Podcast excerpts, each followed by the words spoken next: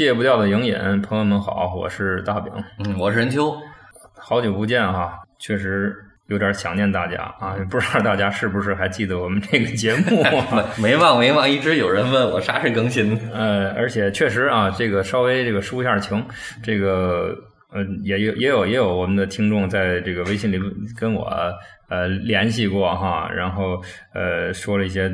对电影的看法啊什么的，还令我还是挺感动的，还给我提供了好多素材。我们可呃肯定会在以后的节目里去去用到这些材料哈。所以说，再次感谢大家一直的关注和支持啊！没错啊，我们停了一段时间。啊，就借口就不说了吧，反正就是夏天比较热，然后我们也比较懒，然后琐事儿比较多。对啊，我们希望这个秋天到来的时候，我们的节目也能够回归正轨。对啊，秋天了嘛，秋高气爽，我们的孩子也都开学了啊，他们有一个新的气象，我们的节目也要有个新的气象。对对对，总得要变一变啊。然后跟大家做个预告吧，啊，就是我们的影引的。常规的节目还是要做，但是应该呃，如果没有意外的话，应该还是两周一一更一更对啊一更嗯。另外呢，就是要加入一个新的板块吧。哎，我就是厚着脸皮说吧，就是收费的节目。对，是跟嗯荔枝这个平台也算是一个进一步的合作。嗯啊呃，然后会继续做。我们认为有深度的啊，值得听的影演是吧？对，而且我们会以这种大的选题的形式去做，可能就是一个选题做个十七八期都有可能。嗯，做个一年两年也不好说，也不好说。对对，所以会做大选题。对，然后那些时效性的、当下比较流行的东西，我们可能都会放在这个免费的这个两周一更这个节目里边。对，简单的说就是免费的节目可能比较灵活，比较。单一啊，互相可能联系不是很多啊。收费的节目呢，相对来说就是大部头。我们之前给大家在节目里承诺的那些选题，都要一一的。兑现，嗯，慢慢来。对，呃，应该比如说啊，比如说啊，什么赛博朋克系列是吧？比如说这个任老师比较擅长的、熟悉的韩国电影的系列，对，以及我们一直想做而没有仔细去做的日本动画电影，对，日本内涵动画嘛。内涵，内涵，内涵，内涵，有内涵，有内涵，值得看。影影是个有内涵的节目，是是，所以才戒不掉哈。对，呃，当然啊，以上以上是我们对未来节目的一个展望和预期，或者说是广告啊。还要说一句，就是这个收费的节目和付费节目可能在时长上会有一些区分啊，必须得有。对对，这付费节目可能还要保持我们现在大概就是一个小时上下的一个时长。那么在免费节目里，我们会做的压缩一下，因为大伙儿听着觉得好多人反应太长了，我们压缩一下，压缩到这个四十分钟左右啊，希望能大伙儿能更灵活的去听。哎，就是在时长和内容设置上是有区别的啊，大家按按这这什么什么按图索骥，按图索骥，脑子完了，很久不说话了，嘴笨的不行。咱俩都一样，我们都已经在家里憋了一个多月了，一肚子话想说，但是不知道怎么说。慢慢说，慢慢说。嗯，好，那么就算是广告做完了，希望大家继续啊支持我们啊，继续关注我们的节目以及我们两个人啊，或者啊，其实不是我们两个人，主要是另外几个主播朋友们太忙了啊，是吧？这一个多月我都没见到这俩人，我们跟他们都已经失去联系了啊，对，失联了。听到节目的时候，请你们联系一下我。这些人太不像话了，好吧？呃，那么我们现在是不是可以言归正传来说一说这期节目的内容了？没错，没错。这期节目之前我也报了好几个选题，跟比方也一直在商量，最后我们选定了一个跟我们之前说的话题有一些延续性的一个电影。对，就是一个新的台湾电影，叫做《目击者之追凶》。对，嗯，也就是说可以把它呃归纳到我们的台湾。导演啊，台湾电影系列，对对对对，尤其是他生不逢时，不过这个导演并没生不逢时，他刚刚出道，更新的导演，更新一点啊。对，然后也就是说，这导这个影片本身也很新啊，一七年今年的电影。对对对，但是他现在很火嘛，嗯，最近几个月，反正我看在华语电影的评分里应该算是拔尖儿的了。嗯，那还挺难得啊，对我们对他也比较看好吧。嗯，啊，就是叫做程伟豪这个导演是吧？哎，对，哎，我们先聊一聊这个导演。嗯，完全不知道，以前完全不知道，哎，对，不光你不知道，我作为研究电影的人都不知道，啊你也不知道，我也不知道。嗯对嗯对对，这个导演的片子感觉都偏恐怖、偏惊悚一些哈。对，就是完全是个商业类型片导演。所以之前咱也说了，台湾新电影它的一个传统呢，就是偏人文啊，嗯对，偏艺术性就是给我们既定的一个概念是这样的，所以我个人也是比较喜欢，也是也是有这个原因的哈。对对。啊，这个导演的作品，你说眼前一亮也好，或者说是完全没法儿去跟之前的这个导演产生一个直接的一个呃联系也也对哈，嗯就是给人感觉，如果不是他们这些演员这个片中的这些人物的口音问题，你可我完全可以把它当成一个韩国的呃这个犯罪片来看，对，或者好？莱坞的犯罪片都有可能。所以这就是我们最大的一个感受，就是嗯，迭代了台湾电影。就是过去的就让它过去吧，嗯，哎，，对，看这电影的时候，我还特意去仔细看了演职员表嗯，啊，发现。找找有没有熟人，对，包括因为台湾电影就那些人嘛，录音、杜读之啊，嗯什么摄影啊，什么，哎，我发现从制片、导演、摄影这些东西，嗯甚至连演员，我一个都不认识。哎，就是在我们面前出现了一群新面孔。哎，嗯他们代表了台湾电影的一个新的气象吧。嗯，也还是不错哈。我们还是对台湾电影的这个印象，可能还是有一些改观啊，嗯觉着有可能是一个是一条出路吧。嗯，啊，所以说说是这个导演吧，嗯这导演是八四年生人，84年出生啊对对，然后是台湾艺术大学毕业的。嗯啊，就是专业学电影的，嗯而且之前拍的几个短片儿也都是这种商业类型片儿，可以看到他明显的师从的就是好莱坞的那个体系的东西，嗯，挺好。啊所以说就是专业的人干专业的事儿。对啊，对，咱咱之前也说过，像陈国富做的《双瞳》，对那么他那种商业类型片在台湾就绝无仅有。那么你现在看到，哎，隔了那么十几年过去了，哎，有这么个人冒出来，也专做商业类型片了，这个挺难得的。对，嗯对对对，而且貌似还比较成功。对他第一部电影叫《红衣小女孩》，嗯第一部长片嘛，嗯是一个标准的恐怖片儿。二零一五年，对我，我是前天还是昨天才看的，咱感觉怎么样？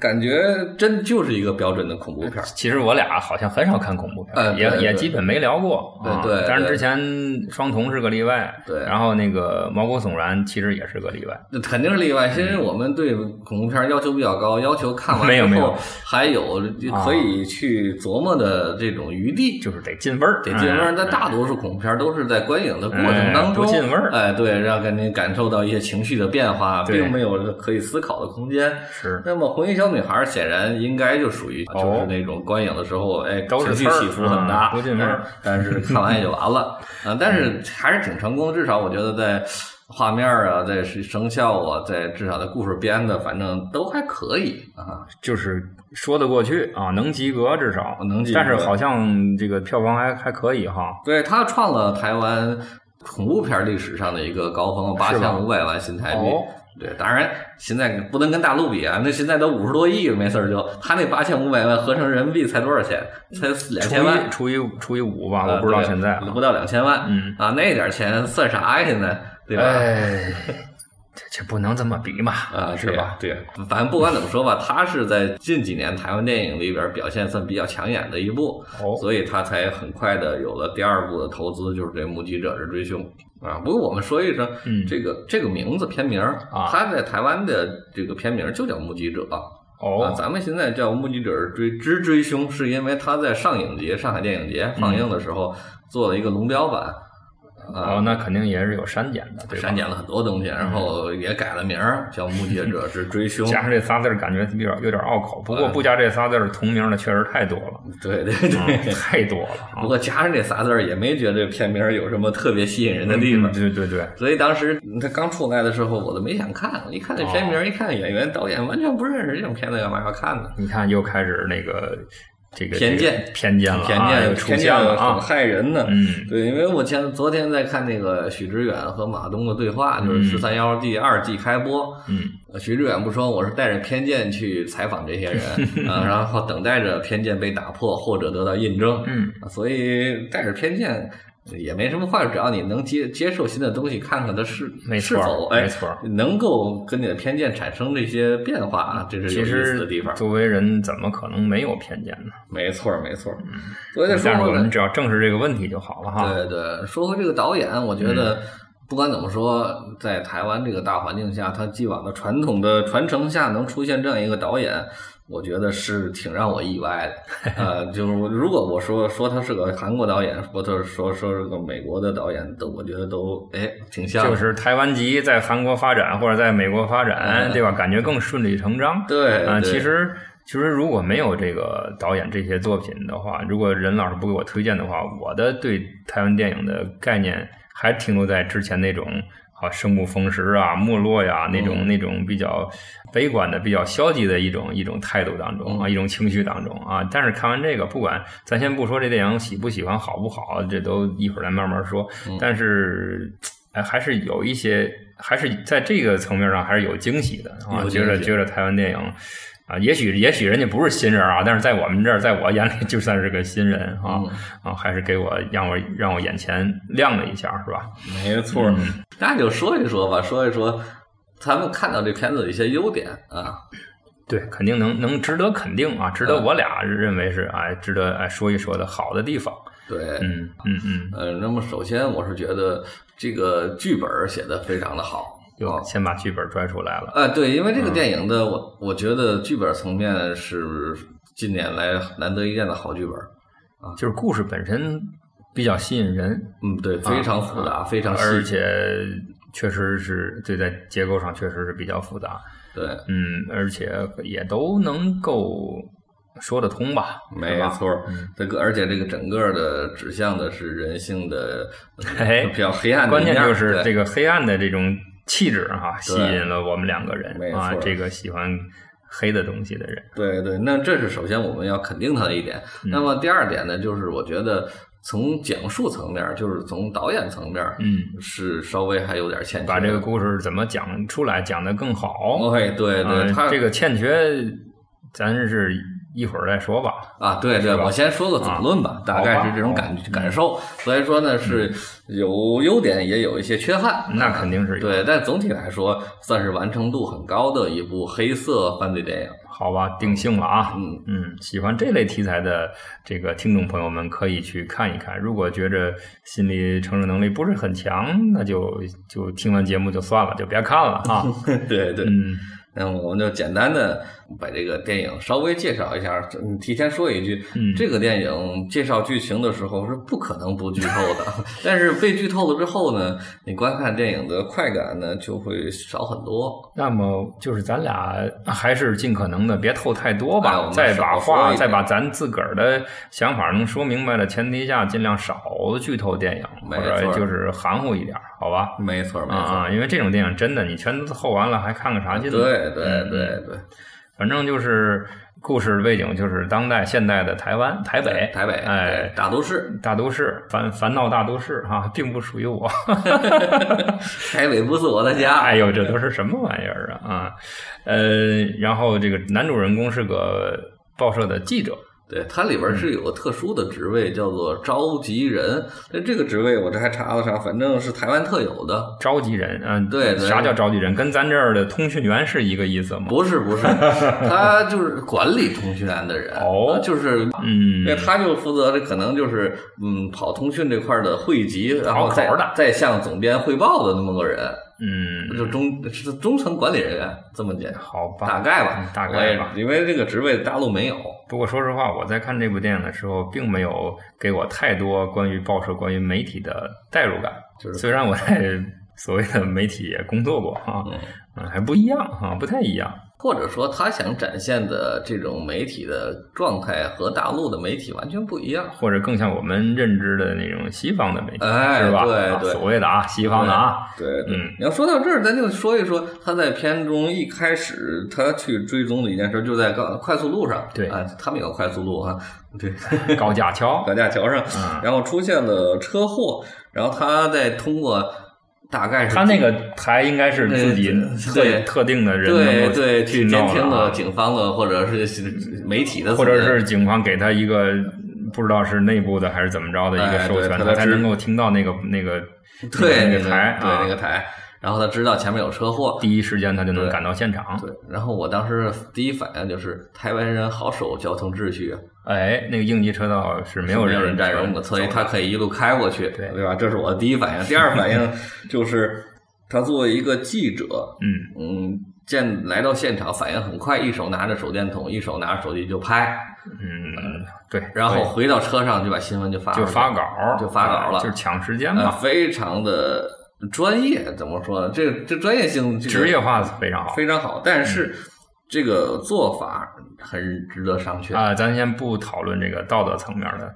问题，好吧？嗯，你觉得呢？我觉得还可，但是这我怕，我怕一一这个一下就拐出去，就离我们的这个做节目的主线太远了哈。可能在后半场，咱再慢慢发 OK OK。反正就这种感觉。但是我想想说呢，他这种做法呢，呃，有点像什么呢？不太像记者了，已经。呃那像什么？像夜行者。你这个完全能这个两个东西能放在一块儿比吗？不叫两这两个词儿啊？可以啊，夜行者本来就是干的媒体的活儿嘛，就是媒体不不报的东西他来报嘛。所以呢，哦，其实我在这个微信里公众号也关注了一个类似的哈，魔咒嘛 是我推荐给你的，对对对对对所以我也推荐给大家也吧。挺好看。对，公众号我叫魔咒，宇宙的咒，呃，嗯魔鬼的魔，哎呃，就是他是讲的夜行者的故事，嗯，别太别太当真，就当故事看吧。啊，对对，因为这个东西从最早我们从哪知道的？是从一个美国电影，就叫《夜行者》，嗯是一二年的吧，嗯，那具体不知道，对吧？对啊嗯，也拿了不少奖。然后就是讲这种，呃，靠着卖新闻为生的人啊，嗯对，在他们来说，拿到新闻，新闻能能卖到最多的钱就是最大的价值。它里边是是否干涉了这个事件，是否呃毁坏了一些现场都不管。明白，我觉得这个记者的，就是这个里边叫小齐嘛，对，他在拍摄这新闻的时候，其实也是一样的。完全就是只考虑快啊，只考虑独家或者怎么样啊，对对，不考虑别的了不考啊。虑别的，所以说这点是我一直觉得值得商榷值得商榷吧？有的时候，包括我们现在啊，好多比如说娱乐记者呀，一些什么节的做法，有的时候真也是仁者见仁，智者见智的事儿啊。你嗯，这个话题比较。也不能说比较大吧，反正另就是跑的稍微远了点儿，跟电影哈，嗯啊，咱先不说这块。啊，刚才你说到了这个，他这个在第一时间爆出了一条新闻，然后貌似还给他带来了麻烦。带来了麻烦。这就是他当时呃没有做验证嘛，就是说他看拍新闻，他正好认识那个人是立伟，对旁边那个是一个就类似于外围女似的，是吧？什么什么嫩模什么的 啊，他这也还知知道这个人，至少可能是网红吧。对对对，然后他一看就觉得这这小三儿，对吧？主观的认定这两个人的关系是这样的，对然后或者说是只有是这样的，他这个新闻才有所谓的价值，才能给他带来就各方面的收益吧。对呀、啊，对呀、对，但是后来给他带来的困扰，就是因为人家拿出了结婚证，俩人已经结婚了，而且不是在之前，是在之前好几个月前就结婚就已。经结婚，只只不过比较低调啊。我觉得这个事儿吧，如果你往深处想想，不见得是这样。也许就是因为出了事儿之后，人家能搞得定啊，从从那儿哎，搞了张结婚证书出来，就要是阴谋论的话，很多事情都可能是假的，啊。也都可能不是你看到的那个样子，对呀、所以这个小齐就显然就被搞搞坏了哈。低低估了对方的能量啊。对，啊，就是说白了，给自己找了一个这个实力比较强大的对手，然后导致他的这个职业生涯受到了影响。直接被开除了啊，直接就被就被打罐儿了。对对，而且那也还也里边还有个大的背景前提，就是因为媒体在缩编嘛，这就是我们现在的所谓的大背景，对对这个大背景这东西就很很讽刺，反正是缩编也好啊，这个经济不好也也罢，哎，总而言之，倒霉的就是这些底下干活的人吧。嗯，没错，没错。所以咱这边的媒体其实也在缩编，好多人进入了新媒体嘛，传统媒体越来越没落。是 OK，我对这个事儿嗯不太愿意发表评价，因为平老师是从媒体出来的人，对，我也我也下岗了。对对对对对。那么咱们稍微休息一会儿，听首歌，然后我们再回来再接着说啊。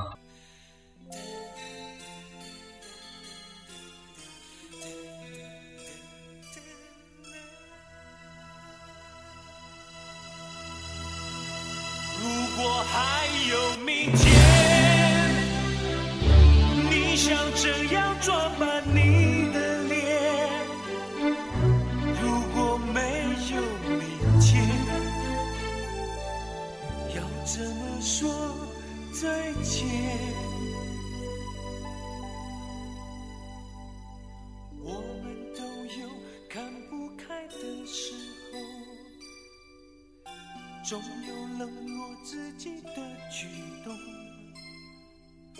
但是我一定会提醒自己，如果还有明天，我们都有伤心的时候，从不在乎这种感受。但是我要把握每次感有明天，如果还有明天。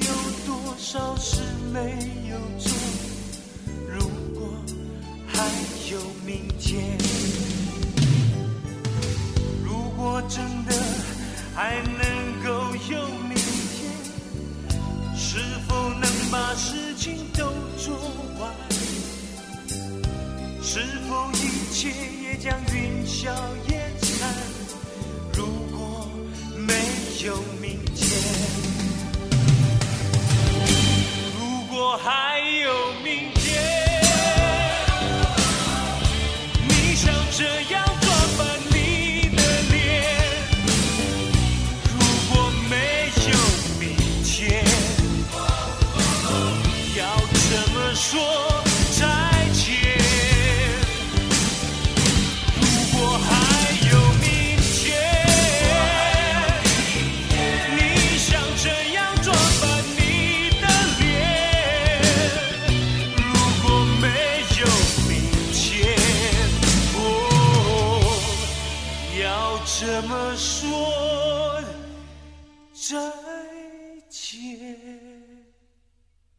好，朋友们好啊，我们的影引继续回来聊一聊台湾电影《目击者之追凶》。刚才中场插播了一首刘伟仁的《如果还有明天》，让我们的情绪低沉了一点点。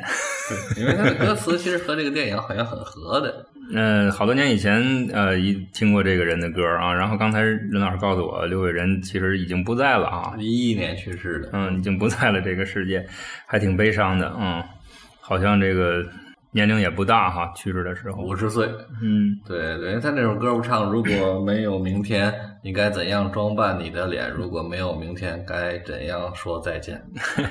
对，因为这首歌呢，是当时一九八几年的时候吧，然后他写刘伟仁写给薛岳的，嗯啊，薛岳当时是他们两个人都是当时台湾地下摇滚的中坚力量嘛，是，对，然后薛岳当时得了肝癌，嗯。对，然后他写这首歌其实是想鼓励薛岳的，薛岳把他唱红了，但是薛岳在三十六岁的时候就因为肝癌去世了，嗯，又是这个年龄，对对，然后非常巧的是，刘伟仁在五十岁的时候，就一一年的时候，也同样患肝癌去世了。嗯，对，这两个摇滚人物就是留下了挺多名曲，大伙儿有有兴趣的话，可以去网上搜一搜。对，嗯，对，台湾是有摇滚的，就像。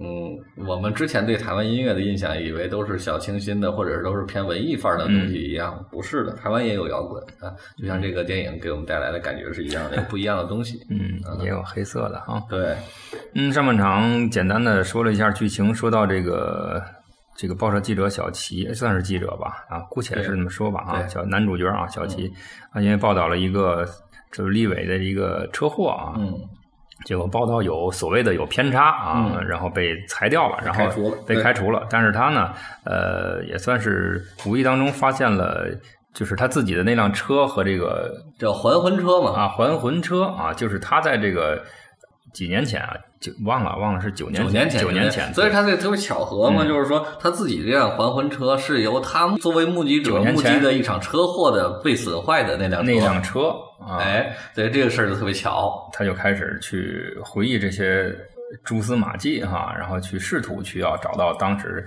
啊，去要揭开当时九年前那个车祸的真相啊。对，所以说无巧不成书嘛，他也正因为有这巧合，才引起了他的好奇心，但是好奇害死猫啊，然后就把它。呃拽入了随着这个这个事件的真相慢慢的呈现出来，他的对对对，可以说是拽入了一个呃无比黑暗的深渊。对，所以就简单的说一下，这个电影其实主要是围绕着九年前那场车祸来展开的。可是如果我们不去说他们的身份的话，就没法展开我们下面的话题了。没好错，就是他必须剧透嘛，所以干脆就这样透吧，怎么透就把这事件说出来就完了。但是至于怎么导演用了怎样的手法去展现，我们就不具体说了，对对对啊，要不说这电影真的没法看了，对是吧？对对对，嗯，就是这么个事儿。然后他当时的一男一女，其实他们是绑匪，对，绑匪啊，绑架了富商的女儿，嗯然后拿到赎金之后，在路上被人撞死了。然后当时是男嗯那个男生被死掉了，女生然后小幸受了对重伤，受了重伤，在医院里，后来又失踪了。对啊对，然后撞人的人呢，其实是小齐的领导，哈，报领导社主编。嗯对对，后来呢，混入了政界啊。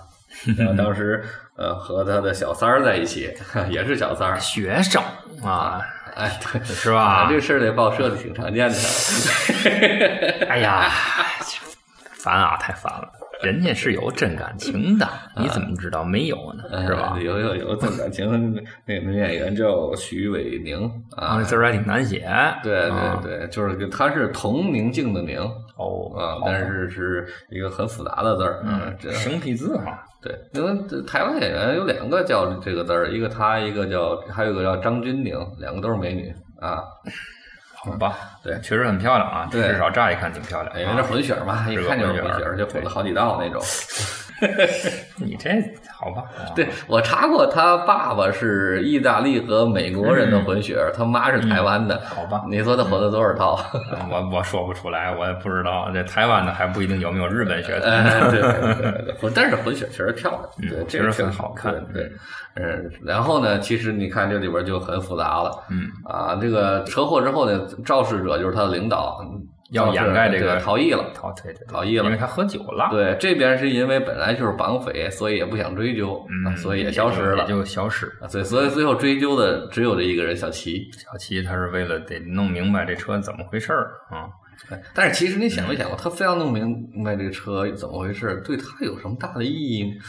呃，弄明白车怎么回事，一方面，关键是他被人家裁下来，他不甘心嗯啊，他可能是想怎么说呢？要要扳回一局吧，啊，要找到这个，要要把这个，他可能他也许是直觉认为这个事情没有那么简单啊，他他报道了这个所谓的立委和这个情人也好啊，还是还是真合法的这个呃妻子也好吧，啊，他觉着他要找到他，他感觉到了这个事情里面跟这件事情有关的，就是九年前的这个车祸，对现在这个事情是有联系的啊。嗯，我觉得他一开始不见得感受到，他一开始可能只是好奇，但是后来发现这个事儿和他领导有联系之后，他就更上心了。哎哎，这这么说好像更更合理一点。嗯对对对，然而通过各种曲折的方式吧，然后里边呢还有另外一个嗯掺杂在其中的人物，就是警察，一个警察叫阿伟啊，嗯，那个是据说是李安的儿子，啊李纯啊，那个演员啊，对对对，他当时也是绑匪之一，只不过当时没在车上，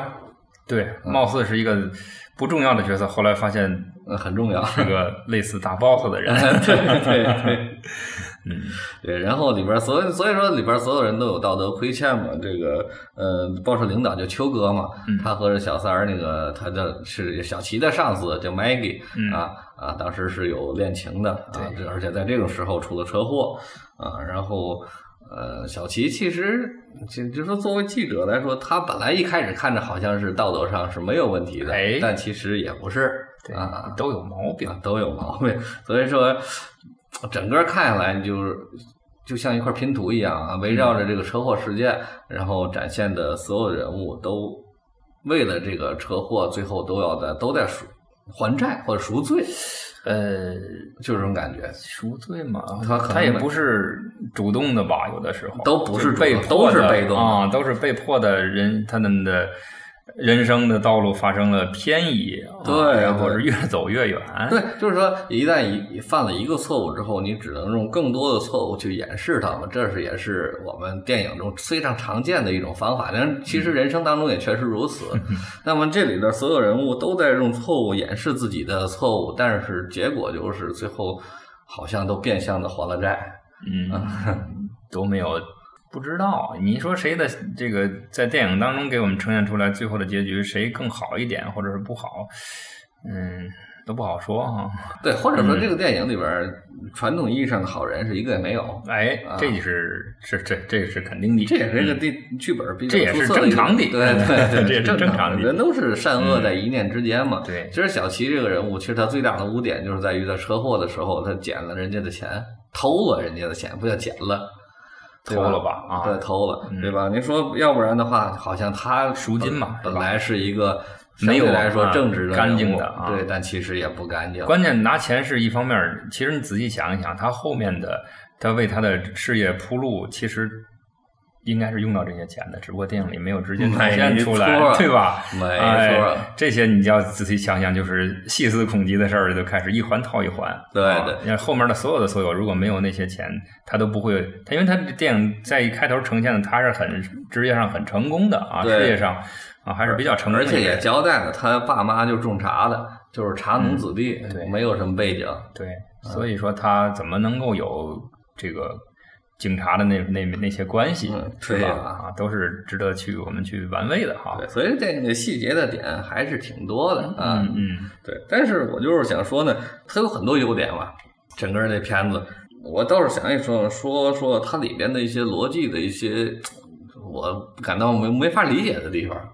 或者说不太能够接受吧？对对对嗯，其实刚才也说了，小齐当时是偷了人家两百万，是对赎金的一部分。对。那么也就是说，在这件事情事情上，从一开始他还把这件事，因为当时车祸那个照片拍完了之后，交给了报社领导报作为一个新闻报道，这个事儿我就觉得不太能理解。你既然偷了钱，更肯定是希望这件事不被哎更多人知道大事化了，小事化无，谁也不知道最好。你还拿着照片去报纸上登，嗯，对吧？这是常理上好像不太对，不太这这是其一，就是他就不太讲得通。其二，他知道了自己的那辆二手车、还魂车就是当年的那辆车之后，嗯，他怎么敢去查？查他一定会查到他自己身上，他义无反顾的就去查了。他不去查这电影怎么讲呢？哎，对呀、呀对吧？所以说，包括这这这类似的硬伤还有，包括 Maggie，、嗯。啊，Maggie 里边的两次反转，第一次是别人说的是秋哥开的车，当时他坐在位座位上，嗯。然后坐在副驾驶。副驾驶上，然后还为此还流了产，这是阿吉的讲述，对吧？是是。对，当时秋哥喝了酒，所以逃跑了。但其实后来又有一个人，另外一个中文的讲述说，其实是他开的车，对呃，邱哥坐在副驾驶上，哎也就是撞死的人是他。那不管是哪种形式，他都是负主要责任的一个人。对，然后他肯定也不希望这事儿被人知道啊。他为什么帮着小七在查呀？这个这个女人的这个直觉，咱不太能了解。哎女人的世界我咱只能不懂咱只能归纳为我们想不明白吧。啊。那他喜欢小七吗？这里边其实也没表现出来喜欢小七，只是拿小七做了一个呃棋子，棋或者是一个替罪羊，说哎，要？挟切这个啊邱哥的一个一个棋子。嗯嗯，互相利用吧。啊，对啊，所以说呢，就是表面看起来会非常的漂亮，这整个剧本，整个所有的人物出来，但是你要细追的话，好像这不合理的点还挺多的。就是说，你看我我我我我觉着吧，看这种这种黑色的或者说是现实主义色彩不是这么浓重的电影呢，我们在这种所谓的合理性上不要太较真儿，要否则的话，这故事就没法编了，它就不会发生了，对吧？它不发生了，很多事情，很多很多后面的事情也都没有了，那我们还看啥呢？它主要导演也好，或者编剧也好，它的主要意图就是让我们啊呈现给我们一个啊黑色的故事啊，人性的所谓的这个黑暗的一面儿。呃，这个只要呈现出来了啊就够了。至于故事合不合理，逻辑上讲得通讲不通，可能并不重要。哎，所以说，饼要这样说，我觉得那就还是摘出来它一些相对来说我印象比较深的好的点来说一说吧。就是我我是看了两遍这个电影，嗯第二遍看的时候，我就是发现第一遍没看到的一个镜头，就是在开篇，它开篇就展表现了那个车祸嘛，车祸呃，核心的车祸。嗯当时有一个呃，我们嗯叫碎镜之眼，啊，这个我第一次第一第一眼就就注意了，而且印象非常深刻。对对，我是第二遍注意的。反正这个镜头对全片这实在它的主题的提示实在是太漂亮了。哎，就是一个打碎的后视镜，然后在这个这个每一个碎片的里面都呈现出来那个一个女人的受伤的眼睛，对对徐爱婷的嘛，很恐怖哈，很恐怖。我有点伤瞳的感觉。对对对对，一下子就让我记住这镜对对，头。但其实他是想表现同样同样是同一只眼睛，在不同的碎片里边就能幻化出其他的样态来。对，那么其实这电影就是这样，每一个人为因为这事件都幻化出了不同的形态，然后展走向了不同的人生。嗯所以说对主题是一个特别大的提升。那么设计出这个镜头，我觉得，哎，是这个电影可能相对明显让它高了一个档次的一个原因吧。就是一下提升了啊，一个一个觉得哎不一般哈，不一般作为一个商业片儿，作为一个恐怖类型的商业片儿，呃，这这是比较好玩。另外一个就是这一头一尾吧，一嗯在结尾的时候，这个小齐又当回了这个报社的领导啊，哎，首富史蒂了，对而且比以前好像更风光了啊，更风光了。然后他在里边讲了一个冷笑话公关部主任。啊，哎，这个冷笑话你来讲吗？哦，你来说说我来讲，你啊不会讲笑话。对对对，这个冷笑话是这样，其实是一个比较老的梗哈，可嗯能很多朋友也听过啊。就是说，他说的是小明啊，就是是什么是谁不重要，小明特别喜欢鬼故事嗯啊，然后他就到处搜集鬼故事啊，然后他知道一个专门卖鬼故事的书店，嗯啊，结果就不辞辛苦哈，不远万里就是找到了这个书店，然后就跟老板说啊，你这个店里哪一本书最恐怖啊，就把它卖给我，是吧？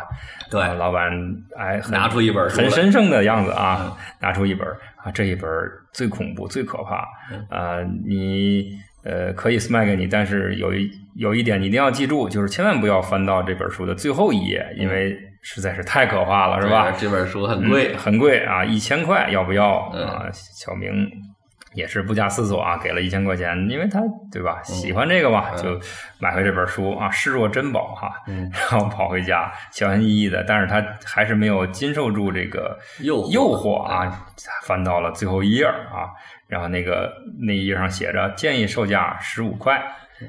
对，非常冷的笑话。好吧，这个是男主角小齐在电影的最后啊，这个和这个就算是女主角哈、嗯。去对视啊，然后而且好像很轻松的样子讲出了这个笑话，对而且他在会议的现场，对他剪进来就是剪辑剪进来了，徐爱婷这个临死前的眼神儿和他这三个眼神儿做了一个交叉剪辑，啊，看着人们好像是挺挺震撼的哈，挺毛骨悚然的。哎，对对呃起了一身鸡皮疙瘩的感觉。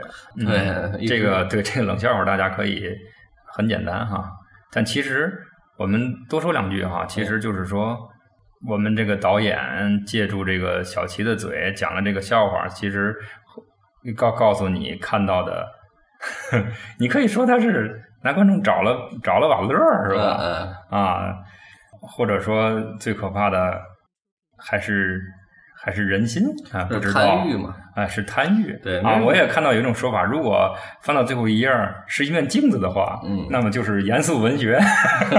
翻到最后一页写着建议售价十五块，就是冷笑话了。对对，其实你要这么想，就是觉得所有人都是陷入贪嗔痴嘛，就是更多的就是三三毒嘛，所以说他们才会有自己的这种因果报应。哎，关键是剧中的人物就是能够生存下来的人，好像还在利用这些规则，还在继续在这条路上走下去，并没有悔，不能叫悔改，或者说并没有回头吧。嗯，没错，是吧 对。哎 这就是电影好像把这个黑暗的这个继续升华了一下的地方。啊对，它里边那个李纯扮演的角色，叫阿伟不说了吗？世界上的规则都是定好的，任何人都没有例外。哎说了一句话。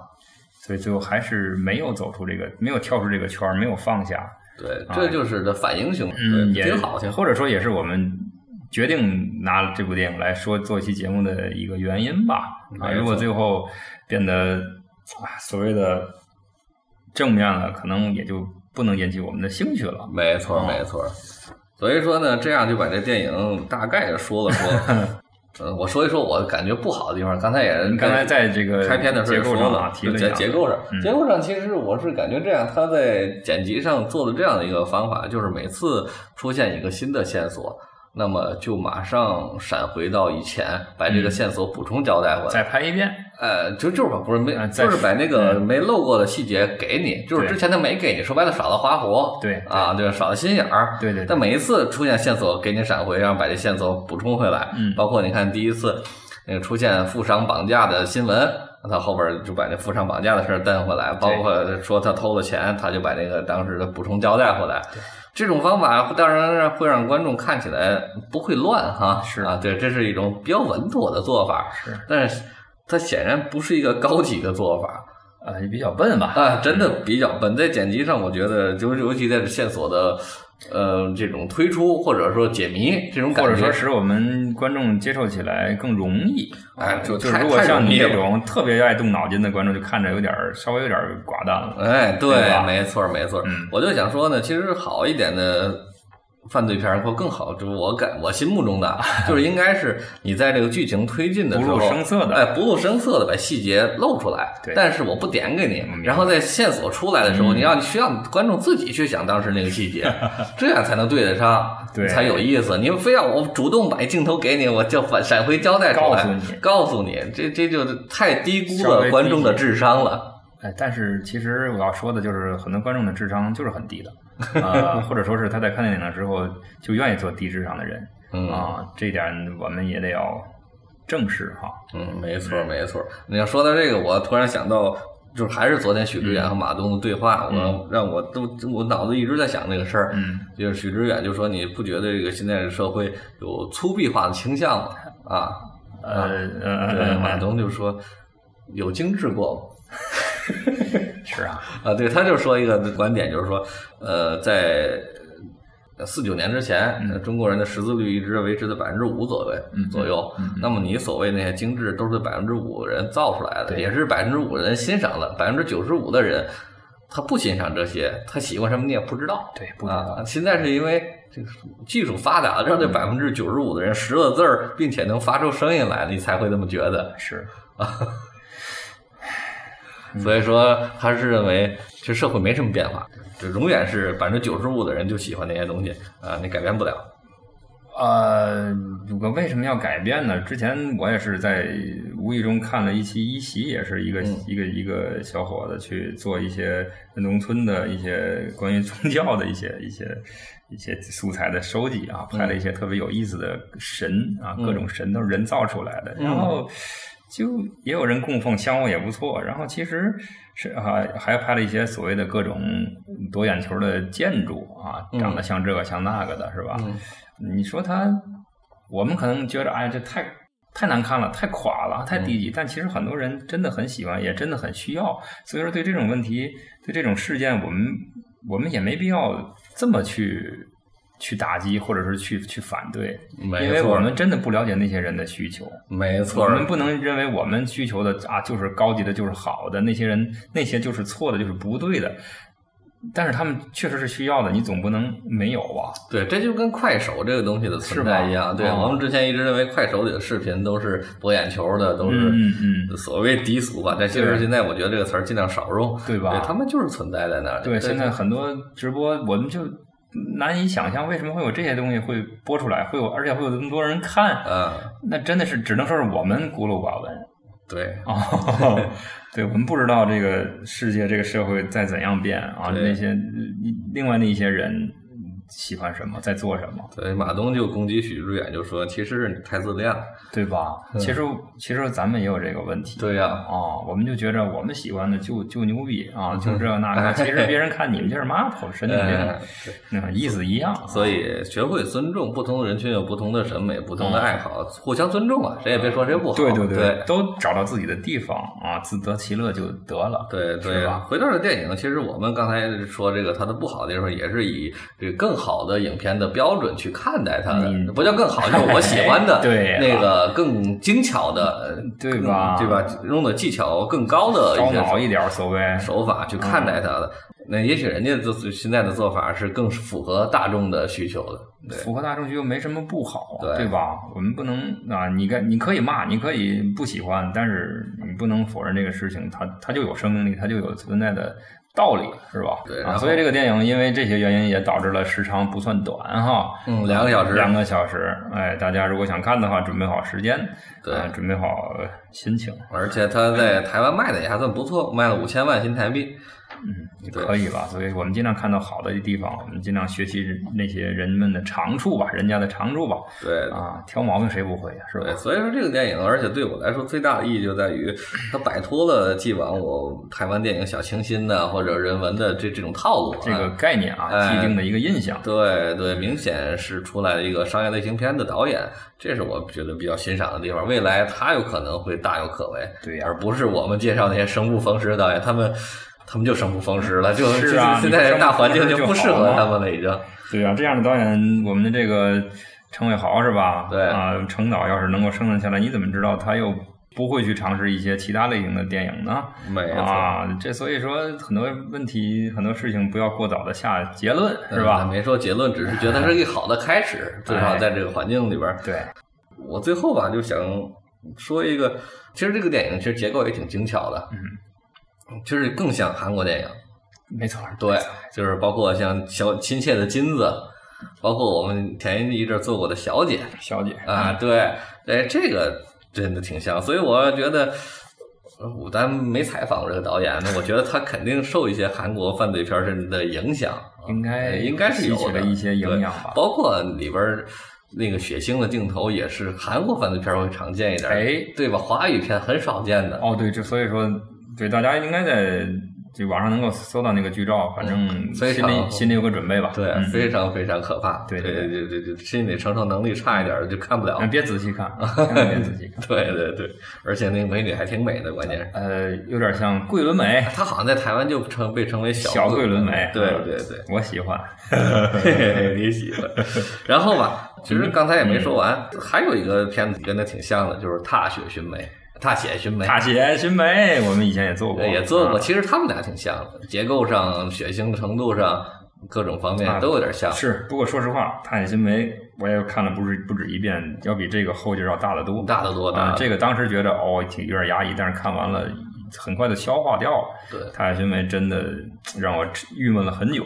对，是因为它《踏雪寻梅》和这个社会历史这些东西关联更紧密，而这个片子虽然发生在台北，但是你感觉是个架空的东西。对对对，嗯，他拍出来的台北跟我印象的台北还是不太一样的。那 OK，那咱们今天的节目咱就到这里。就到这里，我感谢大家的收听，拜拜啊拜拜。